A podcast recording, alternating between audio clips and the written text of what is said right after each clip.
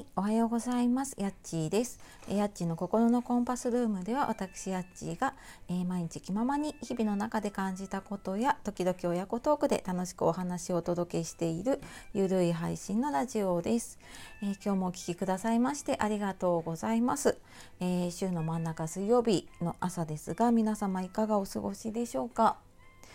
えーまあ、お天気がねまだ梅雨明けしてないところも多いのでねちょっと雨っぽかったり、まあ、もしくはね暑い地域もあるかと思いますけれども、えー今日もねあの体調気をつけてやっていきましょう。で昨日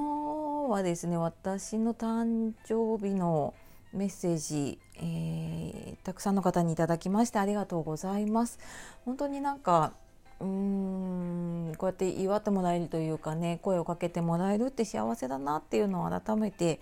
感じた一日でした。はいあの本当にねこうえー、と昨日普通に私仕事はしてたんですけれども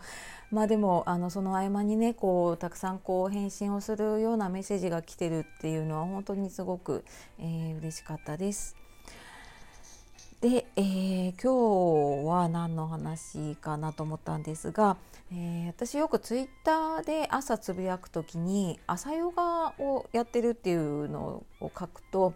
朝ヨガどうやってやってるんですかとか、あのー聞かれたりします。であとは、まあ、その朝ヨガとかねそういうのなかなか、えー習慣にならなくってっていうこととかもね聞かれたりするので、えー今日はその朝朝ヨガに限らずですね、まあ、ヨガとかねそういう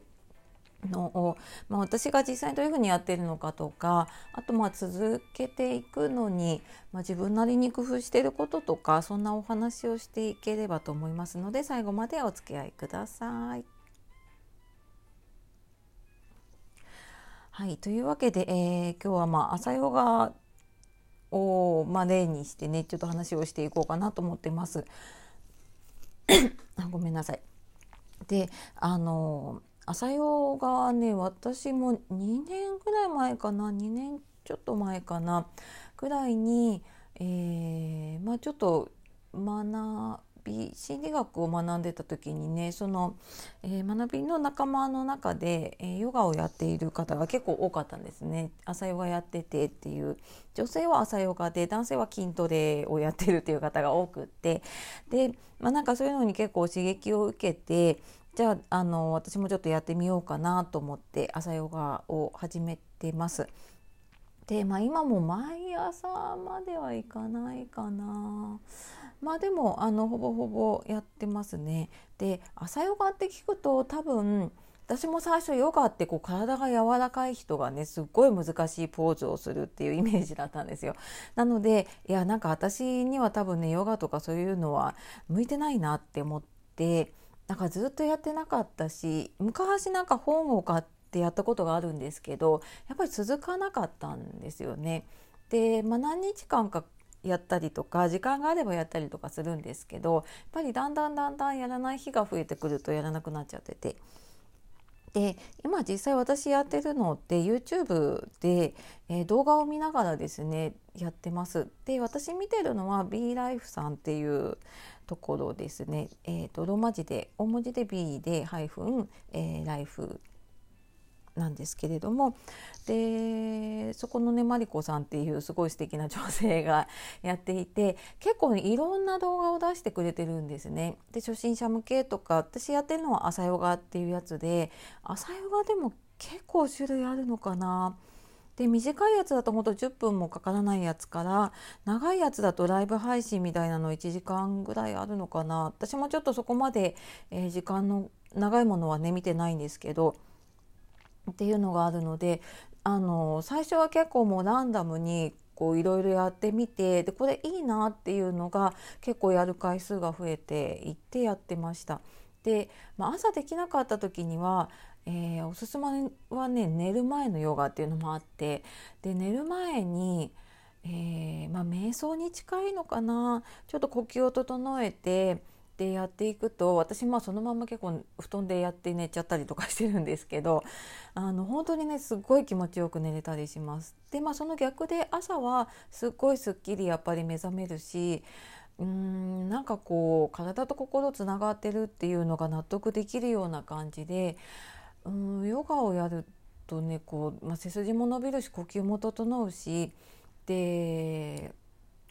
うん私どんなに時間がなくってもう一つやってるのがあって、えー、いつもやっぱりこう下を向いてたりとかねスマホを見てたりすることって多くないですか？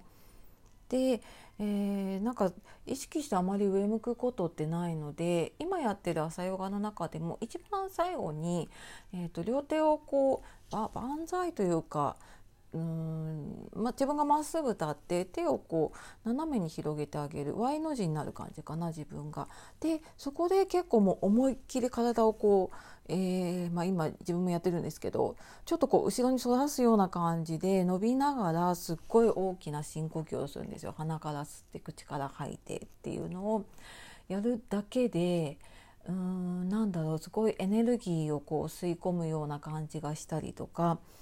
あ全然スピリチュアルじゃないですよ。であのエネルギーが入る感じがしたりとかあとやっぱりその姿勢をしながらこうなんか落ち込むことってできないんですよね。こうなんか、えー、手を広げてね上を向いてでそこであ悲しいなって思う人ってあんまりいないんですよね。なのでもう無理やりそうやって気持ちを上に向けることを朝一回やっておくと